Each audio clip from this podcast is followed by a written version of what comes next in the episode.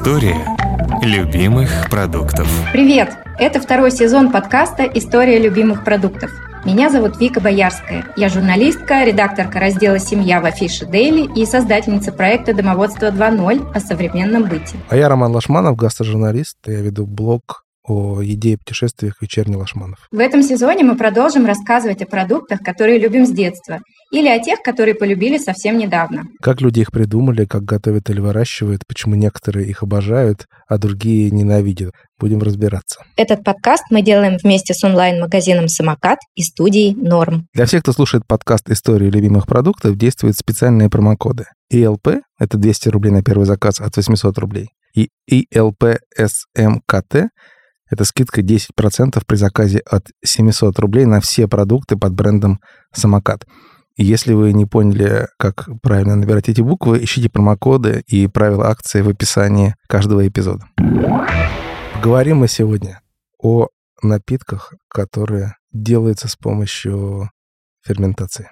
Но не о вине и пиве, а поговорим мы о камбуче поскольку это такой тренд, такой мощный, и о квасе, потому что это вечная ценность, и, опять же, тренд, как мне кажется, сейчас столько много квасов хороших появилось у нас в стране.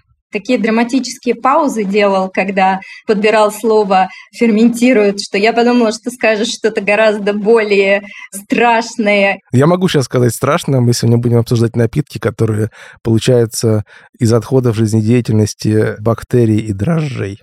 Как тебе такое?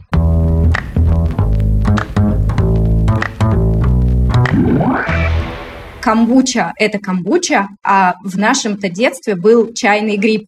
Он для меня, например, встает в один ряд с квашеной капустой, с опарой для дрожжевого теста с домашней закваской и со всякими домашними газировками, в том числе и с квасом, кстати. Такой какой-нибудь домашний сидр, который очень специфически так прело пахнет таким осенним яблоневым садом. Я в детстве с камбучей э, сама не сталкивалась, потому что были какие-то там маминые подруги условные, которые разводили какие-то чайные грибы, но у нас дома он не водился, я даже не пробовала никогда. Но в какой-то момент у меня появился друг Леша Морозов, у которого есть еще кличка «Великий ферментатор». И он делал всякие домашние ферментированные штуки, и, конечно же, он делал камбучу, в числе прочего. И когда наступил 20 год, коронавирусный карантин, все побежали ставить закваску, и я побежала. Но закваска мне очень быстро надоела, я поигралась в нее месяц и поняла, что, ну, вообще не мое, мне не нравилось никогда печь хлеб, это надо там было формовать, мучиться. И я подумала, чего бы мне еще такое поделать? Как раз наступило лето, стало жарко, и Леша мне рассказал, что у него размножился чайный гриб, он постоянно не знает, куда его девать. И я ему сказала, давай присылай. И он мне прислал курьером шматик маленький чайного гриба и передал мне инструкцию, что с ним делать. И я, собственно, развела этот гриб у меня была очень красивая такая банка. Я сделала красивые фотографии, такие, которые можно было в соцсети модные выложить. Фудстайлинг, и выглядело это все как совершенно положено в каком-нибудь скандинавском блоге. И у всей этой штуки абсолютно не было визуально, стилистически никакого советского налета. У меня очень сильно произошел флешбэк в детство, когда бабушка абсолютно аналогичными вещами занималась только с квасом она отрицала совершенно промышленный квас, который можно было пойти на рынок купить из большой бочки, у бабушки считался дико вредным, страшным. Квас бабушка делала сама дома, причем она нянчилась вот реально с этой своей э, квасной закваской, абсолютно так же, как иные люди нянчатся с чайными грибочками своими. То есть ее там нужно было вовремя переливать, промывать, специальные банки, особое место на кухне, где не холодно, не жарко, сквозняки не гуляют. У меня есть ощущение, что все ферментированные штуки, они, правда, немножко живые, и на них, правда, окружающая среда влияет. Мне еще интересно в связи с камбучей, вот что, само название камбуча, да, оно неправильное. Камбутя – это японский напиток из... Комбу, конечно же, да. Комбу – это съедобная водоросль бурого цвета, распространенная в Юго-Восточной Азии. Комбу едят как в свежем, так и в сушеном и маринованном виде. Одно из самых популярных блюд с комбу – японский бульон даси. Примечательно, что именно из комбу впервые синтезировали глутамат натрия. Это сделал японский химик Кикуная Икеда в 1908 году. А то, что у нас чайным грибом называется, называется тякинок, который в переводе это означает чай из гриба. И, переходя к квасу, по сути, это очень родственные напитки. И там, и там участвуют дрожжи, в производстве, и там, там участвуют бактерии. Но в отличие от кваса, основную роль играют уксусно-кислые бактерии, а не молочно-кислые, как в квасе. То есть фактически различается порода бактерий правильно, вот в этой колонии. Да. Природа – это что-то удивительное, но удивительное в руках человека, потому что все вот эти ферментации и все эти странные культуры, на мой взгляд, это вообще показатель того, что человеческая цивилизация и человеческий разум способны сделать с природными объектами. Ну как вообще вот можно додуматься, выводить эту сложную штуку, именно в чай ее поселить, культивировать ее в чае. Например, вино возникло, потому что нужно было как-то сохранить виноград и создать питьевую субстанцию, которая будет не вредной для здоровья. А вот сохранять чай-то не было никакой необходимости. То есть камбуча как явление возникло, очевидно, из какой-то гастрономической потребности. Что-то еще такое придумать с этим, чтобы оно как-то там мутировало. Мы действительно мало знаем о том, кто и как придумал пить чай, в котором вырос гриб. И, кстати, гриб – это не совсем корректное название. Правильно называть субстанцию, возникшую из-за симбиоза бактерий и микроорганизмов, зооглия. Так вот, первое упоминание чайного гриба находится примерно в 220-х годах до нашей эры в древних китайских письменах. Напиток, похожий на сегодняшнюю камбучу или чай из чайного гриба, пили китайские императоры, чтобы жить дольше. История любимых продуктов. Я хотела тебя попросить простыми словами объяснить мне и нашим слушателям, что происходит, что это такое, как этот процесс совершается. Есть дрожжевые грибы, есть, соответственно, бактерии. Есть сахароза. Дрожжи, что они делают с сахарозой? Расщепляют ее на глюкозу и фруктозу и, соответственно, производят то же, что и в пиве, и в вине, этанол, то есть спирт. Веселый, и находчивый. Вот у нас появились какие-то вещества новые. Теперь в дело вступают бактерии. Глюкозу они из нее синтезируют э, глюконовую кислоту, а из спирта уксусную. И, соответственно, вот чем дальше, тем этой уксусной кислоты становится больше, и в домашних условиях камбуча как раз становится из-за этого небезопасной если не соблюдать технологические процессы и допустить, что вот уровень уксусной кислоты растет, растет, растет. Считается, что где-то примерно на шестой-седьмой день после того, как мы культуру поместили в банку, там а, достаточное количество уксусной кислоты образовалось. И еще, так как дрожжи съедают сахар, они выделяют газ. Процесс их жизнедеятельности – это еще и газация. Но она очень-очень слабая. Когда я попробовала это сделать, я была возмущена тем, что совершенно не газировано. я написала в чат, где эксперты по производству домашней камбучи обсуждали, и надо мной все начали смеяться, потому что мне сказали, что ты просто не доделала. Процесс довела ровно до середины. Потому что самое интересное у людей, которые этим занимаются, начинается, когда наступает стадия повторной ферментации. Они берут эту уже готовую камбучу и начинают в нее что-нибудь прикольное добавлять. Добавлять в нее можно все что угодно. Любые травы садовые, ароматные, душистые, тимьян, розмарин, майоран, орегано. Плюс туда можно добавлять какие-нибудь специи, звездочки аниса, гвоздику, черный перец, кардамон. А еще я начала добавлять туда фрукты, ягоды, лаймовые корки, засушенную клюкву, вяленую вишню – всего по чуть-чуть разного и выстраивать рядами красивые стеклянные бутылки из-под э, кефира со всякими разными миксами. И вот в процессе вот этой второй ферментации она занимает, кстати, меньше времени, примерно 3-4 дня. Напитки газируются сильно и интенсивно. И тут вот в них появляется сразу много алкоголя. То есть у меня представление, что процесс идет абсолютно так же, как с тестом. Когда сначала ты выводишь устойчивую культуру, это закваска или опара, а дальше, когда она уже активно расплодилась, она начинает работать гораздо интенсивнее, и можно ее с чем-нибудь соединить, смешать и получать очень разные вкусовые сочетания. И здесь, конечно же, наступает уже тонкий лед, потому что действительно после четырех дней это все отчетливо начинает пахнуть брашкой, там ощущается на вкус горечь такая характерная, алкогольная. А если не передерживать, а вот ограничиваться положенными тремя, максимум четырьмя днями, то получается очень вкусно и действительно довольно газированно, то есть, видимо, очень активно работает эта культура, потребляет много сахара и дает много углекислого газа. И больше всего меня впечатлило, что у этих штук очень разный вкус может быть. Давай-ка узнаем у нашего гостя, как производят камбучу в промышленных масштабах. Мы поговорили с коммерческим директором компании Absolute Nature Глебом Гаврилюком. Эта компания производит натуральные продукты в Луге в Ленинградской области и делает камбучу и другие напитки для собственной торговой марки онлайн-магазина «Самокат». Как мы производим камбучу? Это ферментированный чай, за счет брожения, за счет дрожжей, которые содержатся в чайном грибе. Многие помнят, да, вот эту вот желтую лепешку, которая плавала в банке. По сути, в нашем случае, как для массового производства, мы сейчас, наверное, один из доминирующих производителей камбучи на российском рынке. Это просто помножено на миллион раз, да, грубо говоря.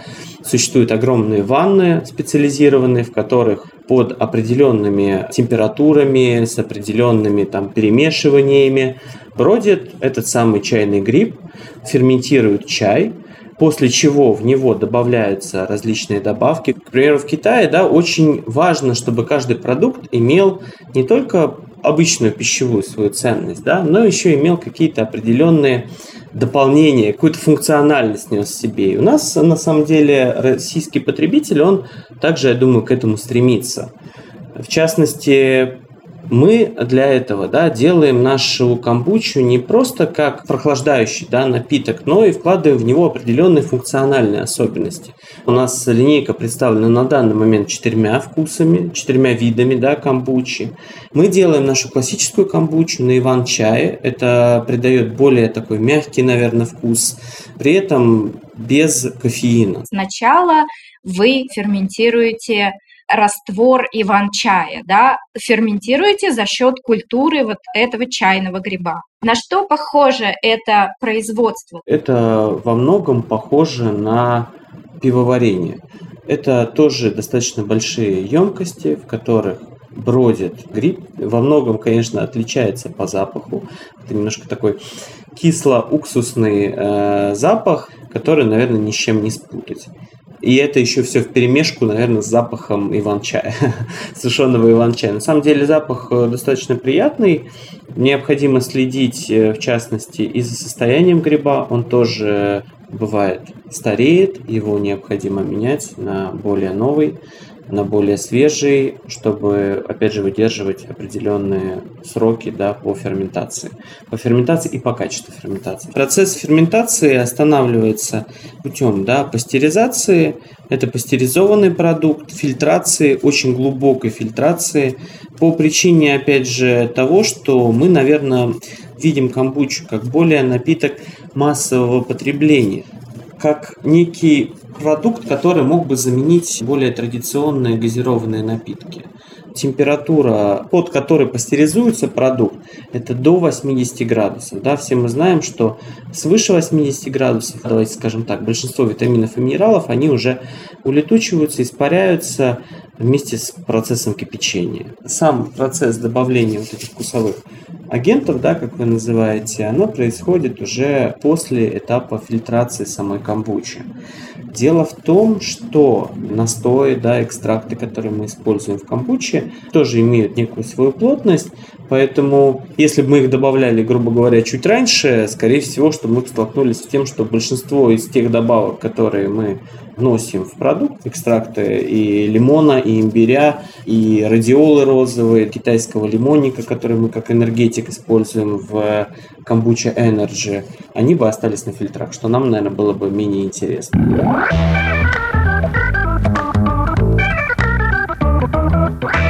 Ну что ж, давайте перейдем теперь к моему любимому квасу. Слово «квас» очень древнего происхождения, такого индоевропейского причем. Там основа, как в слове «киснуть». В некоторых славянских языках квас называют киселем, потому что он кислый. Есть очень интересное однокоренное слово со словом «квас», если корни рассматривать в индоевропейском ключе. Я вот не знаю, сможешь ли ты догадаться, что это за слово, но оно связано тоже с брожением и с молочно-кислыми бактериями. Слушай, это загадка. Но не Кока-Кола, я точно знаю. Казеин, который происходит от латинского слова «кассиус», что означает «сыр». Куасиус. Да, кассиус, понимаешь? Почти что квасиус, да. Все слова говорят о том, как люди воспринимали эти процессы. Что-то киснет. Соответственно, потом из этого получается название продуктов. Ну, первое упоминание в летописи, когда, значит, Владимир крестил Русь, тогда угощали медом, квасом, чем-то еще там забыл. Понятно, что люди квасили, в смысле слова, что приготовляли квас, очень-очень-очень давно начали это делать. Есть несколько разновидностей, можно сказать, разных типов кваса. Классические это из солода и муки. А есть квасы, которые делают только из муки. И есть большая группа квасов, которые делают из растительного другого сырья, не из э, злаковых, а из свеклы, из моркови делают квас, и из огромного количества плодов и ягод, от лимона до смородины и э, голубики.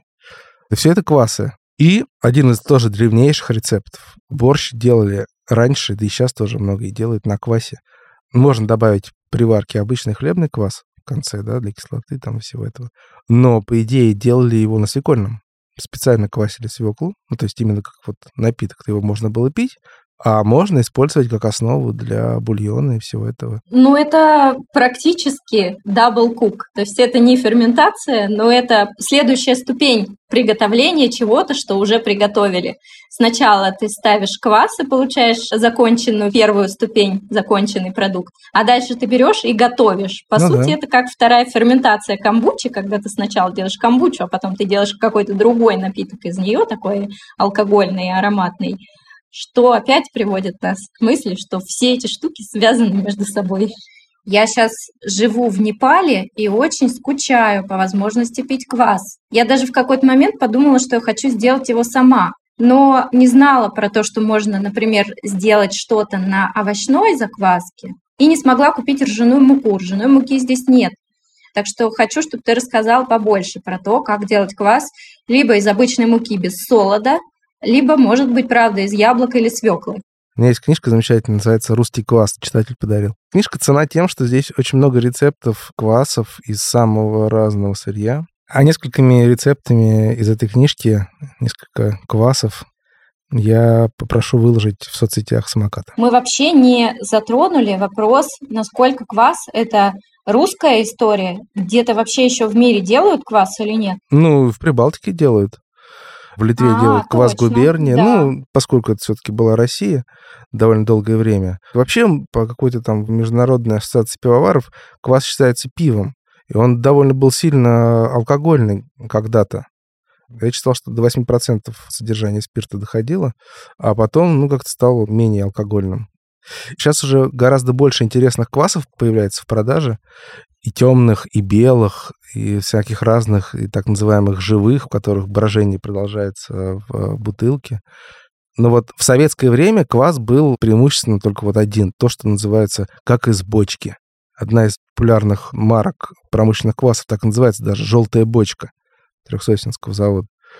И этот квас был довольно стандартный, ну, поскольку в СССР очень любили стандарты. И это темный квас, ощутимо сладкий, который вот сильно повлиял на реноме кваса вообще, да. И вот я задумался, почему случилось так, что вот именно сладкий квас, а не кислый, который, на мой вкус, гораздо вкуснее и интереснее, завоевал всенародную популярность. Как ни странно, это связано с тем же самым Анастасом Ивановичем Микояном, который у нас чуть ли не в каждой передаче. Подкаст имени Микояна. Советский квас был промышленным. Чтобы промышленный квас сделать, нужна технология. И вот во время своей, значит, поездки по Америке Анастас Иванович с сотрудниками, значит, наркомата пищевой промышленности ознакомился с технологией, конечно же, Кока-Колы. Они побывали на заводах и увидели, что хитрость Кока-Колы в том, что концентрат изготавливается на одном заводе, потом распределяется по разным другим заводам, и там на основе одного и того же концентрата делают стандартный напиток. То есть он в любой точке США одинаков, просто потому что он из одного концентрата. Они даже хотели закупить технологию Coca-Cola, но денег не было. И поэтому, когда они вернулись в СССР, то они наладили, во-первых, производство промышленных лимонадов на основе готовых сиропов, концентратов, да, и производство русского кваса, который тоже вот разработали технологию, концентрат квасного сусла, да, он до сих пор даже можно купить в магазинах, в баночках таких. И вот на основе вот этого квасного сусла, который, конечно, делали на разных заводах, да, но вкус был примерно одинаков, потому что вот был такой советский стандарт. Вот есть сусло, вот есть технология, пожалуйста, делайте из него квас. А сейчас квасу, конечно, сильно попортили дела вот эти вот хлынувшие на наш рынок в начале 90-х напитки импортные. Популярность кваса резко упала, но сейчас она с каждым годом все растет и растет. Он становится таким очень популярным прохладительным напитком, к счастью, на мой взгляд, потому что это прекрасная штука. И появляется, вот как вот крафтовые пивоварни развивают и предлагают новые вкусы пива, так и сейчас и появилось очень много небольших и довольно больших, значит, производств, которые делают нестандартный по советским меркам квас. Ну, тоже вот у самоката они работают с компанией «Домашние рецепты» Муромской. У них вот прекрасные квасы. Он, что называется, живой, он с хорошей кислинкой, с богатым вкусом, потому что вот у темного кваса такой вкус, когда я вот такой дал попробовать одному японцу-повару, который жил в Париже, так Сикины, он э, сказал, что это похоже на стаут по вкусу. Действительно похож на стаут. Темный солдовый напиток. Но он такой довольно-таки, как сказать, не то чтобы плоский, но одномерный. История любимых продуктов. Сейчас набирает популярность белые квасы. Ой, это вот мой любимый. Я вот первый раз, когда попробовала белый квас, я почувствовала тот самый вкус детства. Бабушкин квас из детства, он был вообще не сладкий, при этом у бабушки он был не белый, она добавляла туда солодовую закваску, но, видимо, за счет отсутствия сахара он получался таким вот кислым, мягким и, на мой взгляд, гораздо менее хлебным. Там больше такой кефирный, прям вот молочно-кислый и запах, и послевкусие сильное, и меньше вот этого ощущения хлебной корки. Но я, когда балансирую белый квас для себя, вот под свой вкус, я туда кидаю корочки от э, бородинского хлеба, и получается вот ровно то, что надо. Это очень классная иллюстрация моей теории про то, что сейчас очень интенсивно развивается культура гастрономических безалкогольных напитков разных. И я вижу в этом последствия ковида на самом деле. Потому что я слышала от очень многих людей, что после того, как они перенесли ковид, им стало очень тяжело воспринимать алкоголь. Изменяется вкусовое восприятие и изменяется способность организма переживать похмелье. И замечаю, что огромное количество людей вот за последние буквально полгода-год принимают решение либо сократить алкоголь, либо как-то ограничивать и ищут замену. И это очень классно, потому что это настолько сильно расширяет наш гастрономический диапазон. Вот когда ты рассказывал про травяные саше, да, и про отдельные подтоны, прям настолько тонкие и деликатные, что вот поначалу может показаться, что это не может почувствовать человек, не подкованный в гастрономических вопросах, да, не напробовавшийся разного всякого интересного. Вот. Но на самом деле я знаю по себе, что развить чувствительность к таким вещам очень легко. Даже если вы просто закажете три разных кваса и две разных камбучи в ассортименте самоката, вы просто на домашней вечеринке, на дегустации импровизированной, точно почувствуете разницу.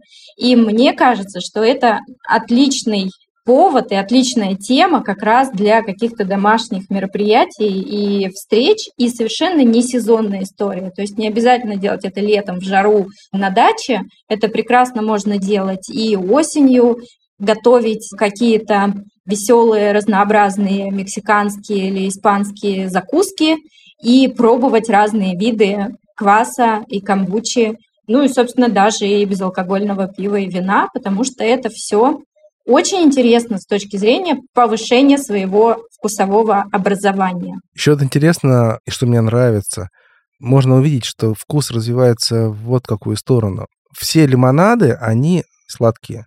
Это просто раствор сахара ароматизированный, да, тем или иным каким-то веществом. А вот те квасы, которые сейчас набирают популярность, они сладкие во многом, да, но там большую роль играет кислотность.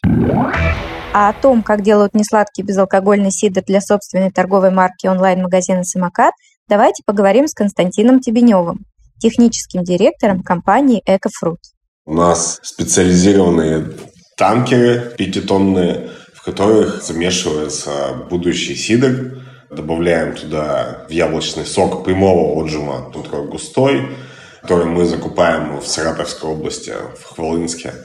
В него добавляются дрожжи, и при определенной температуре, то есть вот здесь важный момент, когда мы э, заливаем в танкер, при температуре 5 градусов у нас сбраживается сидр, то есть яблоко с дрожжами, и при определенных технологических условиях у нас получается сидр, то есть он делается у нас 3 месяца из одного танкера, другой переливается, и вот путем таких действий получается у нас сидр. И именно вот этот температурный режим, он убивает э, еще и алкоголь. Мы производим для самоката безалкогольный сидр. Соответственно, таким образом дрожжи съедают спирт, и получается безалкогольный сидр. Ну, это если, так скажем, на пальцах. Квас довольно сезонная история. Я знаю, что производители от этого страдают, что у них, как и с мороженым, пик приходит на жару, а чем ближе зима, в некоторых магазинах даже квас вообще пропадает с продажи, потому что его не покупают. Что вообще-то странно, Кока-Кола вот с Пепси-Колой не имеют сезонности. Производители пытаются с этим справляться, выпуская зимние квасы. Я вот видел у букета Чуваши есть зимний квас, и недавно появился у Очакова. У Очакова он такой похож по вкусу, по аромату на вьетнамскую звездочку. Ну, такой ароматизированный. Ну, то есть они попытались, видимо, воссоздать атмосферу Нового года, вот это все праздник. Добавили приправу пять специй. Мне кажется, даже белые квасы вполне себе зимняя история. Почему нет? Или там какие-нибудь хлебные. Я готов пить зимой, просто иногда не нахожу их. Что это очень вкусно. Надо попробовать зимой сделать на квасе сливочное пиво, как в Гарри Поттере. У меня есть вот мой любимый рецепт, как я всегда делаю детям, когда сначала варится такой карамельный сироп, добавляется туда потом э, взбитые сливки и заливается содовая сверху. А я вот сейчас подумала, что можно вместо содовой взять, например, белый квас кисленький, и будет вообще супер потому что он получается такой теплый за счет того, что карамель горячая, сливочно-сладкий, и кислинки там как раз не хватает. Вот если с кислинкой, я думаю, что должно быть вообще то, что надо. Это был подкаст «Истории любимых продуктов». С вами были я, Роман Лашманов. И я, Вика Боярская. Мы сделали этот подкаст вместе с онлайн-магазином «Самокат». Подписывайтесь на нас там, где вы обычно слушаете подкасты. В Apple подкастах, Google подкастах, CastBox, Яндекс.Музыке и на других платформах. Пишите комментарии и оставляйте ваши оценки. В следующем эпизоде мы будем говорить про любимый продукт моих детей – макароны. Пока-пока. Пока-пока. История любимых продуктов.